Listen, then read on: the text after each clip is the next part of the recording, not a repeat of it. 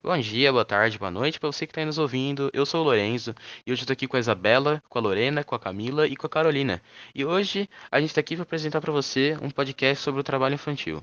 Trabalho infantil é um tema muito importante e intrigante, então eu tenho certeza que você não vai se arrepender de nos ouvir, hein? Antes de tudo, eu vou explicar para você, nosso ouvinte, que não sabe do que se trata o trabalho infantil ou o que ele é. O trabalho infantil é qualquer forma de trabalho que envolva crianças e adolescentes que sejam menores de 14 anos. Isso pode acabar interferindo em um dos principais direitos do adolescente e da criança, que seria o direito ao estudo. Isso é muito prejudicial, tanto ao psicológico quanto ao físico dessa criança. Ele é uma prática legal em todo mundo hoje em dia, mas infelizmente ainda é muito praticado, o que torna sua abolição muito mais difícil. Mas por um lado mais positivo, a sua porcentagem hoje em dia nem se compara a de um século atrás. Exatamente, mas adicionando ao seu comentário, eu estava pesquisando sobre o assunto e vi que em 2019, em relação a 2016, o trabalho infantil teve uma queda de 16,8% que apesar de ser muito bom por ser um número de queda grande para um motivo tão maldoso, acreditem se quiser, em 2019, segundo o IBGE de 38 milhões de crianças e adolescentes no país, cerca de 1,8 milhões se encontravam em situação de trabalho infantil, o que comparando com o número de queda e o IBGE atual acaba não sendo tão efetivo. Esse realmente é um número muito alto para a época em que estamos vivendo. Já ocorreu a abolição da escravatura isso não devia mais acontecer. E me deixa muito decepcionada o fato de que há tantas pessoas com falta de empatia, não só no nosso país, mas como no mundo todo. É realmente uma situação muito triste. Pelo menos a quantidade de trabalho infantil vem sofrendo quedas. Afinal, não é algo que surgiu nos últimos anos, até porque ela teve seu auge na Revolução Industrial. Caso não saiba o que ela foi, o Lorenzo fará um breve resumo dela.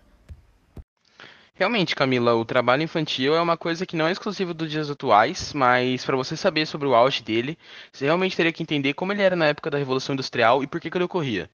A Revolução Industrial foi a época em que a maquinofatura foi implantada. Para você que não sabe o que é maquinofatura, é o trabalho com máquinas. Então, com isso, a produtividade teve um grande boom, um grande aumento. Então, os donos de indústria precisavam de mais trabalhadores. E como naquela época a escravidão já havia sido abolida, a mão de obra mais barata que você podia encontrar era a mão de obra infantil. E por isso, eles utilizavam várias crianças nas fábricas deles. E isso era péssimo, porque além de ser uma grande violação de todos os direitos humanos de uma criança, elas não eram nada aptas para o trabalho, porque elas não tinham a força necessária, nada necessário para estar trabalhando ali. E também o sistema imunológico delas era, é muito fraco, porque o sistema imunológico de uma criança é muito fraco, ele ainda não é preparado. E como as fábricas eram completamente sujas e insalubres, elas ficavam doentes muito facilmente. E também, muitas crianças foram mutiladas ou até mesmo mortas em acidentes de trabalho, o que só mostra o quão errado e o quão inapropriado era ter crianças trabalhando em fábricas. Realmente muito triste, Lorenzo, mas infelizmente era a realidade do mundo há muitos anos atrás.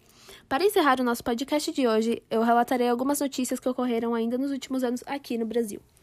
Segundo o G1, em uma postagem do dia 17 de maio de 2021, ou seja, muito recentemente, em média a cada duas horas uma criança é flagrada nessa situação só em Curitiba. Já é de se arrepiar sabendo que em apenas uma cidade a situação está nesse nível. E também, segundo o R7, o trabalho infantil matou 187 e deixou mais de 20 mil acidentados no Brasil inteiro entre os anos de 2007 e 2015. São dados astronômicos que precisam, por urgência, chegar ao zero.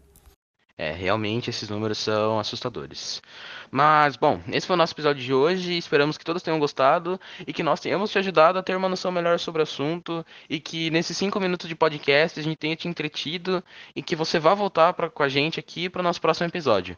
E caso vocês queiram ter mais informações ou queiram nos ajudar a escolher o assunto do próximo podcast, é só mandar um e-mail para nós.